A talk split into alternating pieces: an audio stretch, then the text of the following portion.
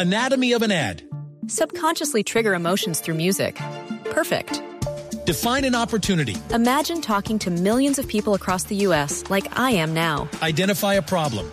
Creating an audio ad is time consuming. Offer a solution. Utilize cutting edge AI. Imagine creating all that in under 30 seconds. Well, we did to create this ad. To learn more about AI in the audio industry, download the white paper from audiostack.ai. Caminando, en bici, por carretera, en barco, en avión. El mundo tiene destinos llenos de magia, belleza e historias. Conozcamos lo maravilloso de cualquier destino en nuestra Travesía Blue. Un viaje a lo mejor del mundo. Presentan Maritza Mantilla y Juan Casolarte por Blue Radio y bluradio.com. La nueva alternativa.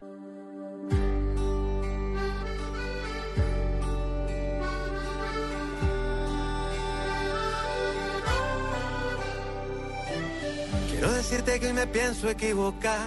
Voy a contarte algo que no puedo guardar. Ya lo intenté, no aguanto más. Yo sé que hay otro que te cuida el corazón. A mí también, pero he perdido la razón. Te lo diré. Yo te confieso que esto nunca me pasó antes. Y te confieso que no quiero hacer daño a nadie. Pero desde hace tiempo Un gran saludo, viajeros. Eh, qué bueno tenerlos hoy nuevamente en sintonía y también saludamos a todos los que nos están escuchando a través de bluradio.co y en Bogotá a través del 89.9. Bueno, eh, yo soy Juanca, esto es Travesía Blue y estamos arrancando con toda. Mari, ¿cómo vas? Súper, súper, Juanca. Muy contenta de estar aquí. Le tengo, como siempre, mi frase de inicio. A ver, La tierra proporciona lo suficiente para satisfacer las necesidades de cada hombre, pero no la codicia de cada hombre. Mahatma Gandhi. wow, profunda. profunda y una frase, por supuesto, que nos va dando luces del tema grandioso que vamos a tener hoy. Usted ha estado detrás de esto hace mucho tiempo. Amo, amo mi país, amo todas las áreas protegidas, todos los parques naturales y hay un parque, Ay, ay, ay. Juanca, que es un sueño, un sueño para todos los colombianos. Oiga, Mari, ¿cómo es su red social, su Instagram? Arroba Mari-travesía y la suya arroba de viaje con Juanca. Empiecen a seguirnos ya porque vamos a tener un regalo para nuestros oyentes. Un regalo muy especial, así que a seguirnos. Bueno, esto, simples corazones, ¿no? Se- le gusta mucho Fonseca. Me encanta Fonseca, la gente que bien me conoce sabe que este hombre me hace soñar, me parece que es un gran artista y esta canción, que como siempre iniciamos con una canción viajera, Sí. se llama Simples Corazones y fue un homenaje de Fonseca a Bogotá. Lo grabaron en la ciudad de Bogotá como parte de la campaña para ProColombia de Colombia Tierra de la Sabrosura. Sí. Entonces esta canción está repleta de sonidos fusionados a ritmos tradicionales de Colombia y por supuesto en el video muestran diferentes lugares eh, de Bogotá. Eh, es como un city tour por nuestra ciudad, viéndola con unos colores bien interesantes, una historia de amor que se desarrolla en diferentes lugares icónicos de la ciudad. ¿Usted recomienda Bogotá para hacer turismo, Pero, Mari? Por supuesto, Bogotá tiene infinidad de planes para hacer. Yo no me aburro aquí porque siempre tengo un teatro, una iglesia, un parque, una cascada. O Sí, sea, hay señora. cosas bien interesantes dentro de nuestra ciudad. Hay de todo, simples corazones en Travesía Blue. Y tengo tanto para darte aquí guardado. Quiero bailar contigo hasta que te enamores. Estamos viajando por Colombia y el mundo. Travesía Blue.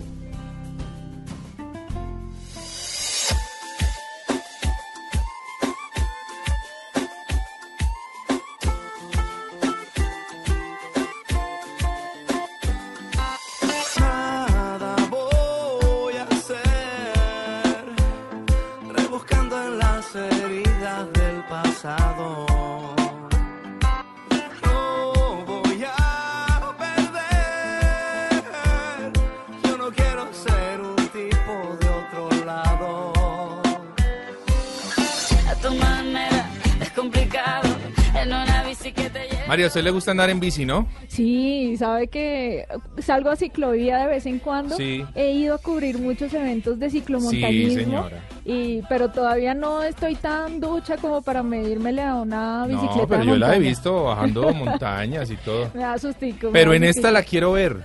¿Por En qué? esta ¿Cómo que le voy a recomendar la quiero ver. Una bici aérea. ¿Y eso como es? Ay, ¿Como en un ay, circo? Se la tengo. ¿Algo así? ¿Como no, no, no, malabarismo? no. ¿Cuál circo? Bueno, en el circo de nuestra naturaleza, que es bellísimo, sí, señora. Estamos hablando de un parque que se llama Aventura Park. Ajá. Aventura Park está situado a 13 kilómetros y medio de Villa de Leiva, 20 minuticos en carro, eh, frente al Parque de la Periquera, que es muy bello. Claro. Llegar es muy fácil y allí ellos tienen un complejo muy interesante en donde la estrella del parque son las ciclas aéreas. Pero ¿cómo es eso? Bueno, vamos a, a preguntarle a Arturo cómo es eso. Arturo, bienvenido a Travesía Blue. Arturo, lo Bien, tenemos por aquí. gracias. Eso es. ¿Cómo vamos, Arturo? Gracias, Juan Carlos. Muy bien, muy bien. ¿Cómo van ustedes? Muy bien. Bueno, Arturo, cuéntenos un poquitito eso. Ah, Ciclas aéreas, ¿eso cómo es? Bueno, eh, estas, estas aéreas son pioneras en Colombia. Eh, van, están instaladas de montaña a montaña Sí, eh, en un tramo de 200 metros, ida y vuelta. sí. Eh, las bicicletas están sujetas de una guaya inferior y una guaya superior. Ok. Los invitados, los participantes, eh, están eh, con su arnés y con dos líneas de vida. Correcto. Quiere decir que las bicicletas son totalmente independientes, es nuestra atra- atracción insignia y los estamos invitando a Juanca, a Mari, a todos los oyentes de Travesías Blue. Vea que sí, yo lo veo buenísimo. Yo eh, ahora se siente como si uno se fuera a caer en cualquier momento por los videos que veo, pero la verdad es que la seguridad está garantizada y esa sensación de vértigo encima de una cicla y encima de una guaya, pues es única, ¿no, Arturo? Sí, es increíble, las bicicletas están a, a una altura de, de 30 metros. Sí. Eh, en todo momento la tracción da la impresión que estamos eh, sobre una guaya haciendo malabares. Exacto. Eh, a todo, el- todo el vértigo que ustedes se imaginen, eh, la, la tracción ha sido todo un éxito. Arturo, ¿cuánto cuesta hacer este circuito de bicicletas aéreas? Bueno, eh, el tour que es de, de ida y vuelta de montaña a montaña con equipos certificados tiene un costo de 30 mil pesos por persona. Ah, está muy bueno. 60 mil pesos por persona, cerca a la Periquera, Sí. cerca a Villa de Leyva, un nuevo plan para todos nuestros oyentes de Travesía Blue que quieran medirse un poco y retar esa- esos nervios que uno a veces siente, pues imagínese estar uno haciendo casi malabarismo como, como en un circo, Sí, pero como en sobre las circo. montañas de Colombia. Oiga, gracias Arturo, muy chévere esa iniciativa, hermano. No, con mucho gusto, es una actividad innovadora. El parque tiene otras otras atracciones igualmente espectaculares al nivel de, de México, al nivel de Costa Rica. Vea, bueno, muy bien. La vamos a pasar muy bien. La vamos a pasar muy bien. El que quiera ingresar a descubrir más cositas está Aventura Park, villadeleiva.com. Eso está buenísimo ahí al frente de la periquera. Esto es La Bicicleta de Carlos Vives. a tu manera es complicado en una bici que te lleve a todos lados un vallenato desesperado. Una cartica que yo guardo donde te escribí. Que te sueño y que te quiero tanto. Que hace rato está mi corazón latiendo por ti latiendo por ti. La que yo guardo donde te escribí. Que te sueño y que te quiero. Travesía Blue por Blue Radio.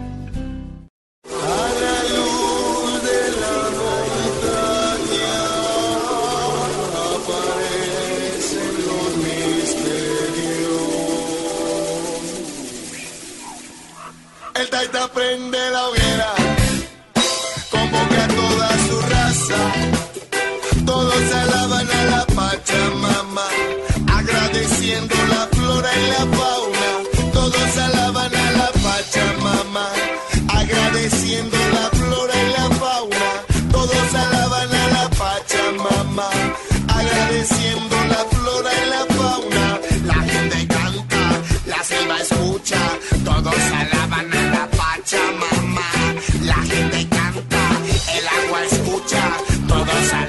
Kirtan nos dice que todos alaban a la Pachamama, Mari, porque hoy nos vamos a la Pachamama, Uy, pero al corazón. Al corazón de la Pachamama, Juanca. Hoy vamos a hablar de un lugar maravilloso que tenemos en nuestro país que fue descubierto casi que por accidente, Sí. pero ha sido todo un- una maravilla para nuestro país poder descubrir un área impresionante, un área que tiene muchos secretos y muchas cosas que podrían cambiar las teorías de todo lo que pasó en este continente. ¿Tanto así, Mari? Tanto así, Juanca. ¿De qué lugar estamos hablando? Estamos hablando de Chiribiquete. Hágame el favor. Sé que muchas personas ya han leído, están enteradas del tema, pero hay otras personas que no tienen idea de un patrimonio impresionante que tenemos en Colombia. Y para eso tenemos unas dos personas, unos grandes invitados Sí, que son especialistas en estos temas. Bueno, yo tengo uno, pero mejor dicho, la saco del estadio, Mari. A ver, Este señor es Carlos Castaño, él es PhD en Antropología Americana de la Universidad eh, de Madrid y director científico de la Fundación Herencia Ambiental, entre muchas cosas que ha hecho Carlos. Carlos Castaño Uribe, que quiero decirle fue el que descubrió Chiribiquete. Sí, señor, fue el que hizo una de las primeras expediciones, creo que la primera, ya vamos a estar hablando con él. Carlos, bienvenido a Travesía Blue. Muy buenas tardes, Juan Carlos, Marisa y Julia. Eh, un gran placer estar con todos ustedes hoy. Qué gusto tenerte aquí, Carlos. Y bueno, se me adelantó. Voy a presentar ahora a Julia Miranda. Ella es directora de Parques Nacionales Naturales de Colombia. Julia, qué gusto tenerte aquí en Blue Radio. Muchas gracias por la invitación, me parece espectacular además que esté Carlos con nosotros porque sabe como nadie la riqueza extraordinaria de nuestro Parque Nacional Natural Chiribiquete. Un parque que está ubicado entre los departamentos de Caquetá, Amazonas, Baupés, Guaviare y Putumayo. Un lugar que había estado protegido, donde nadie había podido ingresar, pero desde hace poco tiempo la gente está, o bueno, la gente no, los científicos mejor, están pudiendo ingresar para contarnos las cosas que hay allá. ¿Qué hay allá, Carlos? ¿Por qué esa, esa área es tan importante para el país? Bueno, eh, esa es una, una pregunta bastante eh, extensa de poder responderla, pero en términos muy generales, Sí. estamos frente a uno de los sitios más singulares desde el punto de vista cultural y natural, en la medida en que podemos casi que visibilizar el parque como una gran bisagra biogeográfica Sí. que amarra eh, elementos muy estratégicos eh, y, y únicos dentro de la Amazonía colombiana, dentro de toda la cuenca amazónica, pero al mismo tiempo eh, con un profundo eh, arraigo y, y relacionamiento con otros grandes eh, ecosistemas del norte de Sudamérica, como son los Andes, que está muy próximo a, eh, geográficamente hablando a Chiribiquete, están todas las sabanas naturales eh, que nos quedan ya muy relictuales del Yarí, están los llanos orientales y lo que es más importante están los af- afloramientos propios de Chiribiquete que hacen parte del escudo de las Guyanas, la formación Roraima. Entonces este es uno de los pocos sitios que a pesar de estar dentro de un escudo brasilero tiene toda una formación geológica eh, asociada a la formación más antigua del continente que es la formación Roraima, el escudo de las Guyanas. Sí, señor, buenísimo realmente, un lugar que es fantástico. Julia, ¿por qué es tan importante Chiribiquete para el país y para parques nacionales? Haber declarado Parque Nacional Natural el área de Chiribiquete, que lo hizo Carlos Castaño en 1989, Sí. eh, nos permite proteger con la ley colombiana, que es muy muy contundente porque incluso tiene eh, tiene respaldo constitucional legal Sí. múltiples jurisprudencias también nos ayudan a protegerlo eso a diferencia de muchos otros países eh, y nos da las herramientas para crear un área blindada del desarrollo de infraestructura de la minería del petróleo e incluso de actividades que puedan afectarle su eh, su naturaleza Claro. y, y el hecho de que sea un área prístina, es decir, que no esté ocupada por pueblos indígenas, que no tenga eh, incluso eh, deforestación o ocupación eh, hace que el área esté en excelente estado de conservación.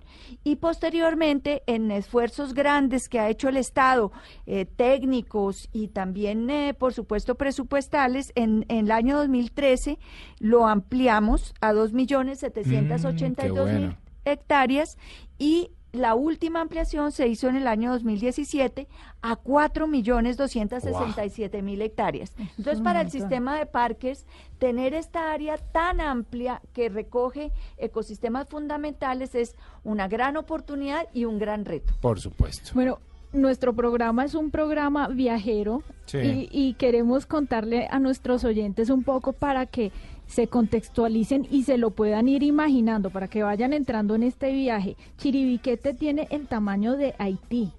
Se caracteriza por tener 38 mesetas en roca o tepuyes que sobresalen de forma vertical y sus planicies eh, son totalmente planas, valga la redundancia, Sí. eh, inmerso entre selvas húmedas en donde se han encontrado más de 50 murales monumentales con más de 70 mil representaciones. No. ¿Eso qué quiere decir? Que sobre las rocas de algunos de esos tepuyes se encuentra un mural lleno de pictografías hechas por indígenas. Indígenas que estuvieron ahí hace cuánto tiempo, Carlos.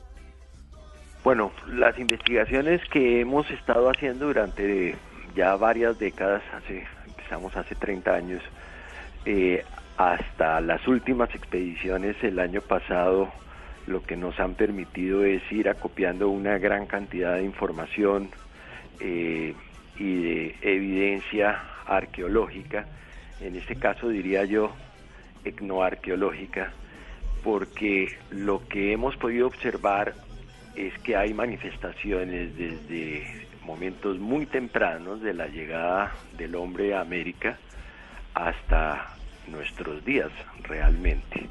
Hay una secuencia eh, muy importante de eventos, eh, de usos de estos murales pictóricos que nos demuestran una muy larga, una muy profunda tradición cultural que sigue manteniéndose viva y esto hace a Chiribiquete el único sitio que queda en el mundo donde eso ocurre. No. Carlos, y yo me pregunto, y los oyentes también, ¿cómo han sobrevivido esas pinturas a tanto tiempo? A la humedad, a, a- al- a lo- a la lluvia, a todas las cosas que pasan en una selva húmeda tropical.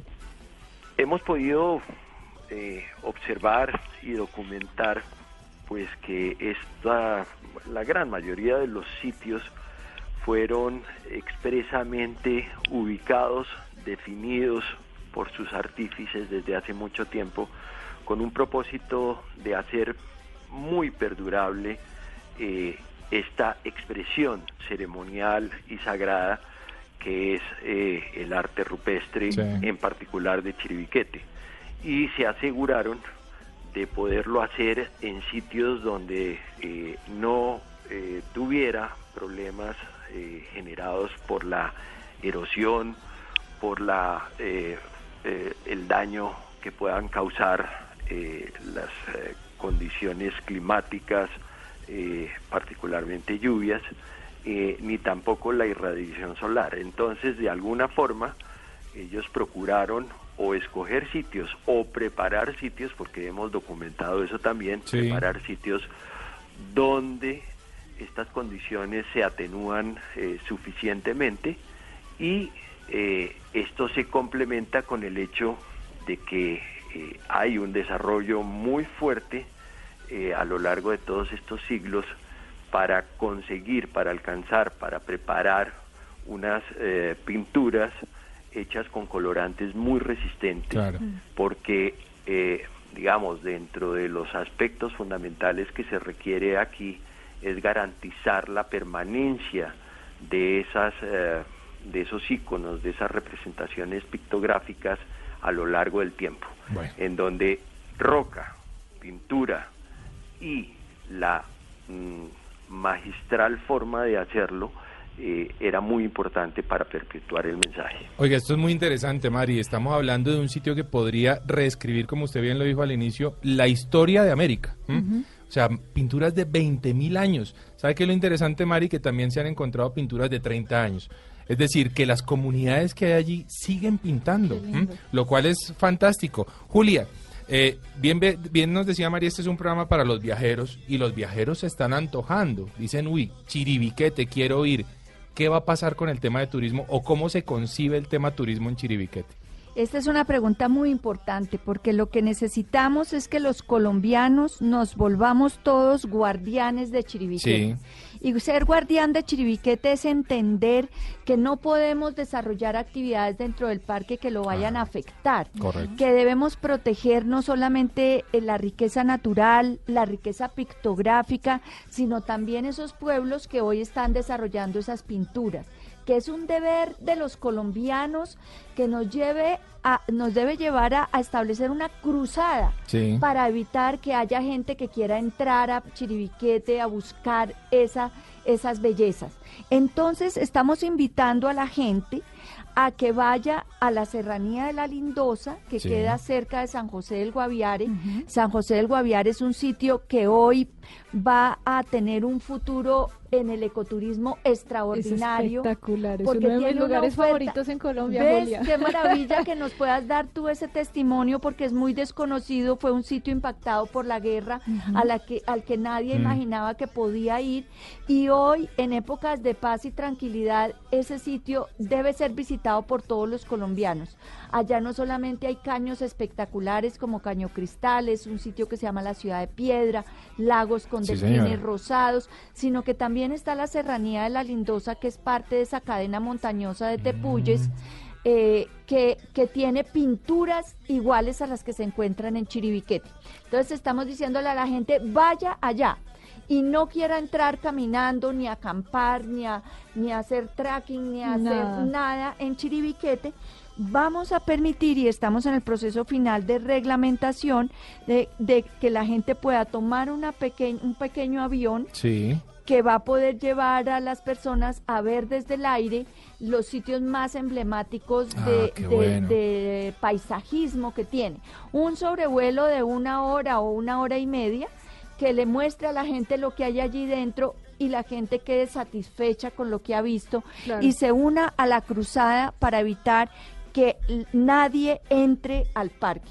Necesitamos que quienes sepan porque hemos encontrado gente ofreciendo el viaje a. Chiribiquete, Ay, no. ofreciendo No. camping, ofreciendo rapel, Mal. que nos denuncien y que se unan y que todos nos volvamos guardianes de Chiribiquete para evitar que esos viajes se realicen. Totalmente de acuerdo, Julia. Yo creo que eh, esto es un lugar para científicos y entiendo que son los únicos que tienen permitido el ingreso, pero no va a ser un lugar, o sea, los que sueñan con colonizar esto a punta de hoteles, de caminos, de fogatas, no va a pasar. Quietos, Eso quietos no va a que no va a suceder pasar. porque, como ya lo han explicado tanto Carlos como Julia, es una zona demasiado importante para nuestro país y para el planeta, así que debe conservarse en la manera en la que está. Julia, ¿cuánto puede llegar a costar el sobrevuelo en Chiribiquete? Nosotros vamos a abrirlo a que haya un libre juego de oferta y demanda, a que en la oferta eh, haya precios competitivos. También vamos a buscar que haya subsidiados algunos de los vuelos. Vamos a tener unas frecuencias, pocas frecuencias a la semana. Creemos que dos viajes a la semana.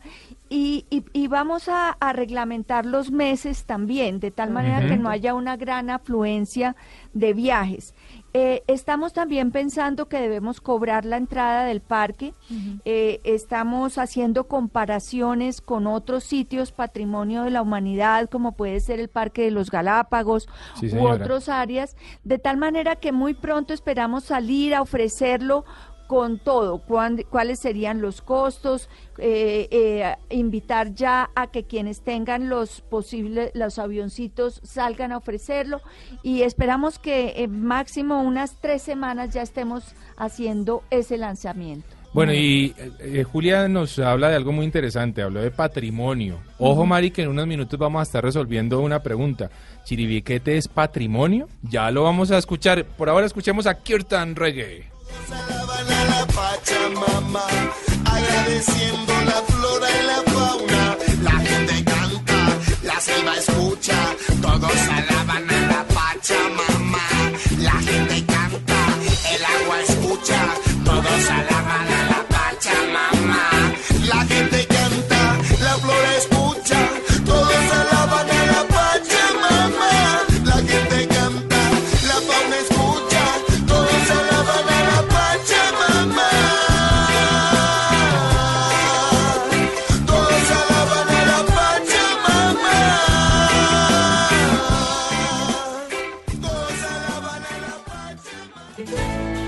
Esto es Travesía Blue.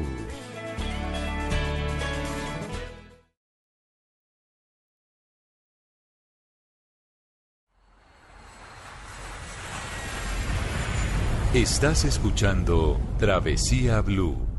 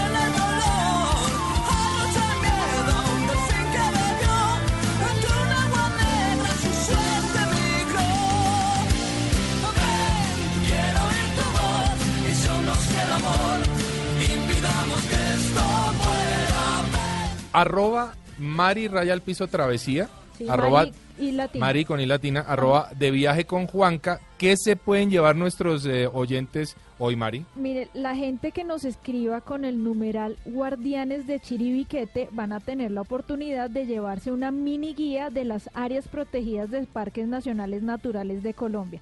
Esto es un librito que es un sueño porque usted puede... Es una copialina, chiquitico de bolsillo. A mí me va a servir mucho para mis programas de travesía. Van a encontrar unas fotografías hermosas de cada una de las áreas y de los parques protegidos de nuestro país, con fauna, flora, ubicación y por supuesto una descripción de lo que se puede encontrar allí. Ya lo saben, tienen que escribir con el hashtag guardianes de Chiribiquete. Pueden hacerlo tanto en las cuentas de Twitter como en las cuentas de Instagram para que se puedan llevar totalmente gratis una mini guía de áreas protegidas que nos regala Parques Nacionales Naturales de Colombia. Está chévere, me gusta. Yo ya lo tengo acá, lo estoy viendo. La fotografía es divina y las descripciones son increíbles. Yo le quiero preguntar a Carlos, eh, María, antes de hablar del tema patrimonio.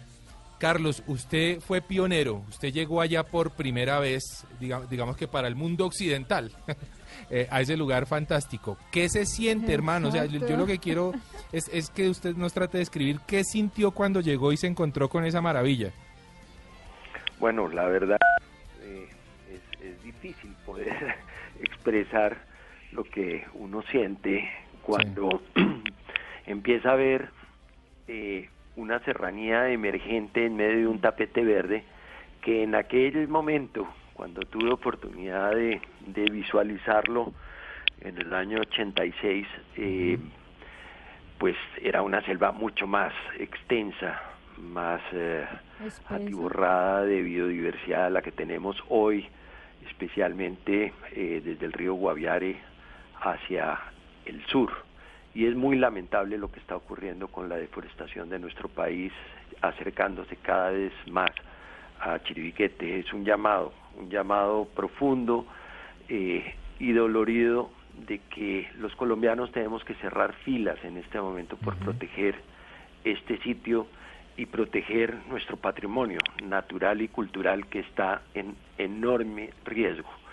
Eh, pero para concluir, eh, nada más impactante que tener oportunidad de ver este lugar que tiene unas características desde el punto de vista del relieve, del paisaje, pero especialmente de su contenido, que es muy profundo y es muy importante para toda la ancestralidad colombiana. Perfecto. Julia, eh, ¿hace cuánto se declaró Chiribiquete como Patrimonio de la Humanidad por la UNESCO y para qué nos sirve esa declaratoria?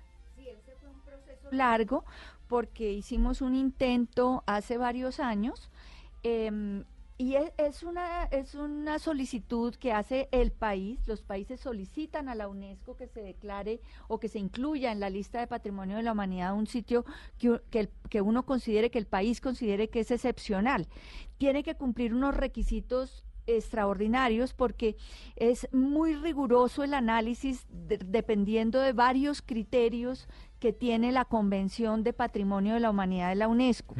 Entonces, eh, en primera instancia, se debe tratar de un sitio de excepcional, excepcional universalmente, es Claro. decir, que no haya otro igual. Claro. Y uno debe argumentar por qué, según esos criterios. Entonces hicimos todo el trabajo, Carlos Castaño lideró ese trabajo, hicimos un trabajo también con unas expediciones que se hicieron, la primera desde hace muchos años, que fue la primera que hizo Carlos con todo el equipo de científicos, y después para poder documentar más y reforzar toda la información que, que, se requería para justificar ese valor excepcional universal, eh, encontramos eh, toda esa información de fauna, de flora y toda la parte arqueológica.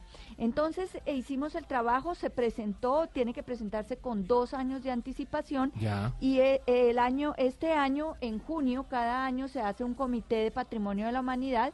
Se, se llevó a Bahrein, Sí. a Manama, que eh, era el lugar en donde fue el, pa- el comité, y por aclamación. Eso fue muy emocionante Sí. porque muchas veces los países presentan sus, sus áreas que y, y las argumentan, pero los, los expertos, los técnicos que mandan a verificar si eso es así de verdad, son muy rigurosos, Claro. son pero así Claro. eh, ex- exigentísimos.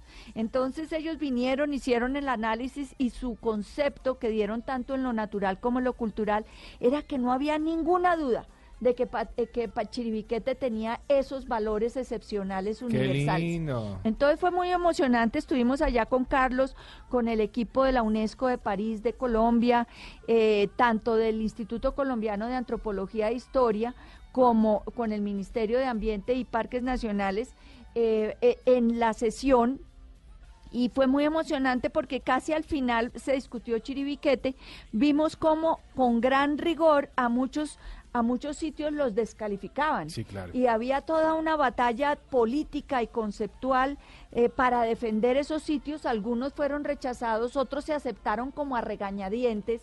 Y cuando llegó la aclamación total de Chiribiquete, sin ninguna duda, fue muy emocionante. ¿Y eso qué significa para Colombia? Significa un gran honor, un gran orgullo y un compromiso absoluto de todo el país, de todo el Estado. Esto no es un tema de proteger un parque nacional eh, por parte del Ministerio de Ambiente, es el compromiso del Estado colombiano, de todos los ministerios, de la ciudadanía sobre todo de la ciudadanía, que se apropia de la maravilla del sitio que tiene para garantizar que se ponen todas las herramientas para protegerlo y cuidarlo y que mantenga las características que lo hacen excepcional en el planeta. Ah, Eso tuvo que haber sido muy emocionante. Y, y, Carlos, quiero que me corrija un poquitito. ¿Esta declaración fue de patrimonio mixto, es decir, cultural y natural? Eh, ¿Es algo así más o menos, Carlos? Sí, es correcto.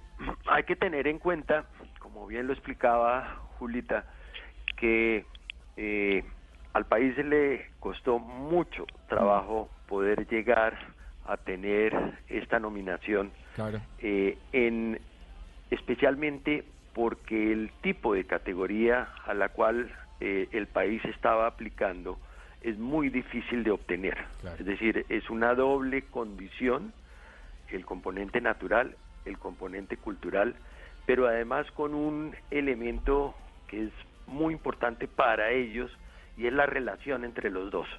Es decir, si no Exacto. logramos demostrar suficientemente bien que hay una sinergia a lo largo de todo un proceso de desarrollo, a lo largo de todo un proceso estructural entre los elementos culturales y naturales del área, eh, la nominación pues es muy fallida.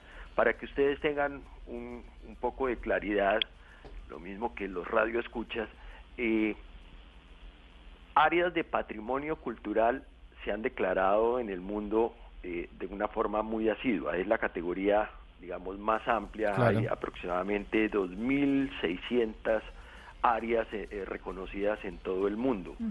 Eh, de carácter natural son 1.800 más o menos en este momento, Sí. pero de carácter mixto, natural y cultural combinados, como es la categoría de Colombia hoy con Chiribiquete, tan solo hay 23 No, a nivel ser. mundial. Eso es como habernos ganado el Oscar, el Grammy, todo al mismo De la tiempo. naturaleza. Sí, señora. Pero, pero esto, esto encierra una enorme responsabilidad. Responsabilidad, sí, señor. Aquí lo que está en juego, y esto es una cosa que vale la pena eh, resaltarlo porque es la esencia de, de esta nominación, de esta aprobación de la categoría Patrimonio Mixto para Chiribiquete y sobre todo con el tema que estábamos refiriendo ahora de evitar en to- eh, de todas las formas posibles que este sitio no sea visitado.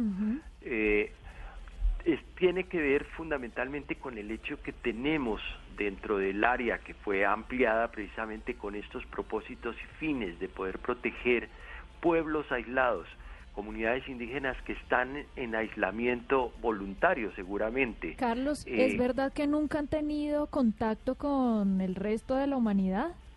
Pues se estima que en- dentro del actual límite del Parque Nacional hay aproximadamente cuatro eh, o cinco grupos. Eso Sí. todavía no se sabe con absoluta certeza, pero eh, digamos los estudios que adelantó Roberto Franco, que en paz descanse, uno de los especialistas que tenía el país eh, trabajando en estos aspectos, pudo determinar que posiblemente había entre cuatro y cinco grupos.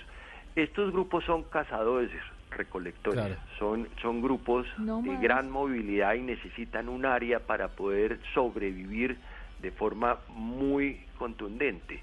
Pero ellos eh, no sabemos en este momento si nunca han tenido contacto con el hombre blanco o si por el contrario son grupos que precisamente por haber tenido contacto con el hombre blanco han decidido aislarse Mm, de forma bueno, voluntaria claro. dentro del parque. Lo más probable es que se trate precisamente de lo segundo, Claro. porque hay que re- no hay que olvidar que toda la región amazónica y en particular todos los alrededores de Chiribiquete estuvieron sometidos a un genocidio Sí, enorme eh, a finales del siglo antepasado y comienzos del siglo pasado, cuando se desarrolló una actividad sumamente lesiva que fueron las caucherías, Sí, donde se esclavizaron a los indígenas eh, de esta región de forma muy inconveniente y mataron a una gran cantidad de, de indígenas,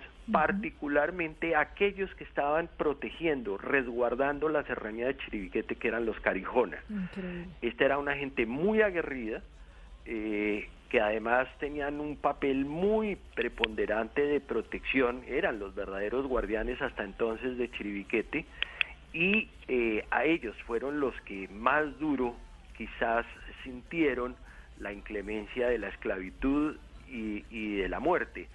Y por eso, digamos, hoy tenemos que hacer un esfuerzo muy grande por respetar primero eh, esa autodeterminación de estos pueblos de estar allí, que no están allí gratuitamente, están allí porque es el sitio que todavía se mantiene en mejores condiciones de toda la Amazonía colombiana, pero al mismo tiempo debemos entender lo que significa el respeto y la garantía al derecho de estos pueblos a sobrevivir, porque lo importante aquí eh, es entender que el aislamiento es la única estrategia de sobrevivencia que estos pueblos tienen. Sí, señor, así es, el aislamiento y todos debemos ser guardianes de Chiribiquete. Oiga, Carlos, cuando, cuando usted sale de viaje, hermano, que usted pues es uno de los viajeros consumados que tenemos en Colombia y uno de nuestros referentes, uno de nuestros héroes realmente nacionales en tema científico y viajero, ¿qué canción le gusta escuchar, hermano? Ah, no, yo, yo, yo tengo una que, que ha marcado toda mi vida, A toda ver. mi trayectoria, que es de, de los Beatles, que se llama Here Comes the Sun. Se la voy a dejar, se la voy a dejar unos segunditos, Carlos, para que la disfrute. Ahí va.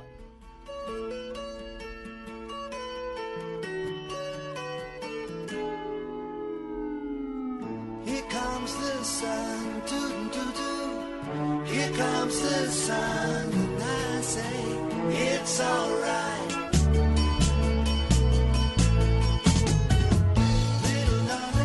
¿A dónde Carlos lo lleva esta canción? ¿Por qué tan especial?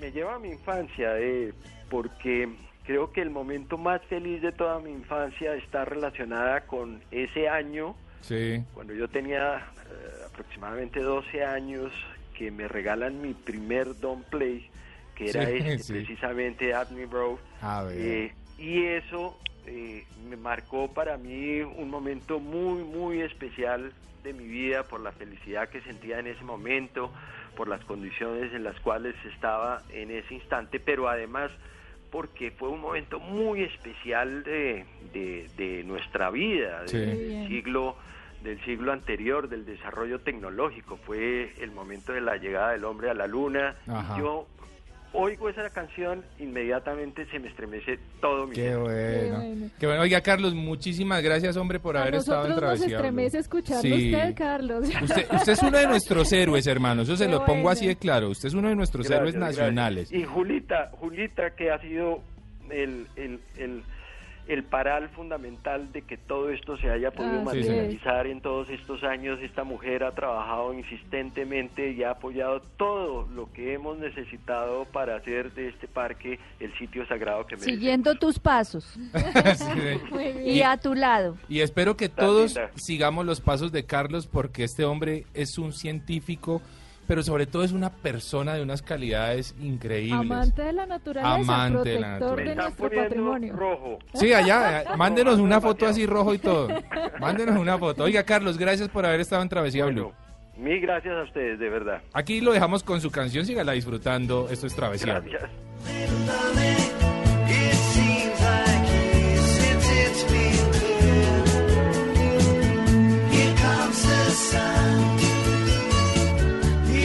dances and it's all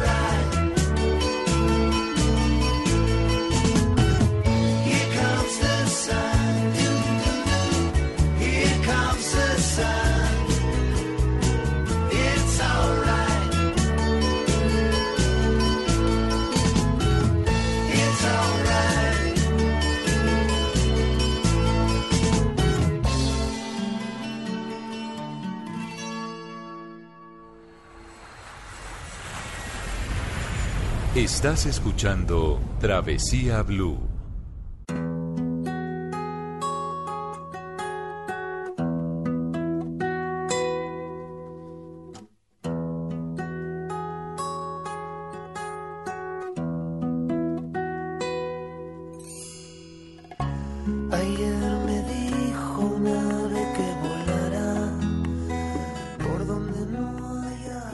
En Travesía Blue y hoy quiero decirles que no todos los festivales, no todas las ferias y fiestas están relacionadas con el folclore y la cultura. Hay algunos que más bien eh, se van eh, por la línea de la naturaleza, del ecoturismo, de lo ecológico, de lo ambiental. Y por eso hoy quiero hablarles del Festival del Loro Orejiamarillo y la Palma de Cera. Eso se va a realizar en Roncesvalles, Tolima, en su versión número 13. Pero bueno, más bien dejemos que sea Juliana Toro García, la subdirectora de Educación Ambiental de Proaves, quien nos hable de este evento. En noviembre estaremos celebrando la decimotercera versión del Festival Municipal del Loro Amarillo y la Palma de Cera. Este evento nació como una iniciativa de Proaves y Loro Parque Fundación como una estrategia de unión y participación comunitaria alrededor de la urgencia para conservar el loro amarillo y la palma de cera, especies amenazadas de extinción y símbolos de nuestro territorio hoy adaptadas como emblemas culturales y ambientales de este bello municipio y santuario de los últimos bosques seguros de palma de cera. Este árbol, amenazado en gran medida por sus usos maderables, la expansión agrícola, es el único que prefiere este lorito para reproducirse, lo cual hace que su relación sea tan estrecha que los dos están al límite. A través de muchos años de educación ambiental, esta comunidad entendió que si no los protegían desaparecerían. Es así como esta unión, esta fiesta, es una excusa para mostrar y gestionar acciones para su conservación. Se necesitaron voluntades políticas, institucionales, religiosas, académicas para generar una verdadera transformación de conciencia orientada a su protección. El festival es una importante muestra de arraigo cultural y de resultados de procesos educativo-ambientales, bandera y ejemplo de cómo una especie puede conservarse de la mano a través de acciones puntuales con las comunidades. Este año el festival no solo reunirá a los roncesvallunos, sino también a otros pueblos vecinos interesados en proteger sus aves, en especial a los loros, quienes prefieren las montañas como su hogar. Comparsas, carnaval, orquestas, academia, conversatorios, cineforos y muchas jornadas de observación de aves enriquecen este evento como una fiesta en honor a nuestra biodiversidad. Están todos cordialmente invitados. Bueno, ya lo saben, si se quieren programar del 23 al 25 de noviembre, el Festival del Loro Oreji Amarillo y La Palma de Cera. Me parece que está bien bonito poder contribuir con nuestra presencia y sobre todo con nuestra educación ambiental a un festival, hombre, que la va a sacar del estadio y que nos entra en conciencia de lo importante que es cuidar, preservar y conservar nuestros recursos naturales, nuestra fauna y nuestra flora. Continuamos en Travesía Blue.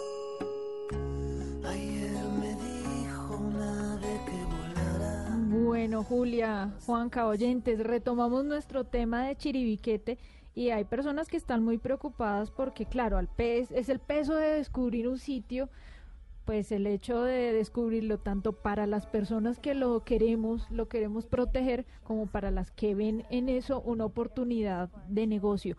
¿Cuál es la principal amenaza la que está enfrentando en este momento el Parque Chiribiquete? La principal amenaza son las actividades humanas, indudablemente. Es, eh, el parque está bien protegido por la ley, los guardaparques están haciendo su trabajo en los sitios estratégicos, tenemos muchos aliados nacionales e internacionales para proteger Chiribiquete, pero las actividades ilegales eh, que no hemos podido contener de deforestación que vienen bajando desde la Macarena, Tinigua y Picachos, de personas que no han querido entender que perder los bosques de la Amazonia no solamente es una tragedia para Colombia, sino para el planeta entero. Eh, nos admiran de fuera diciendo ustedes tienen la suerte de tener la región más mm, bio- biodiversa del planeta.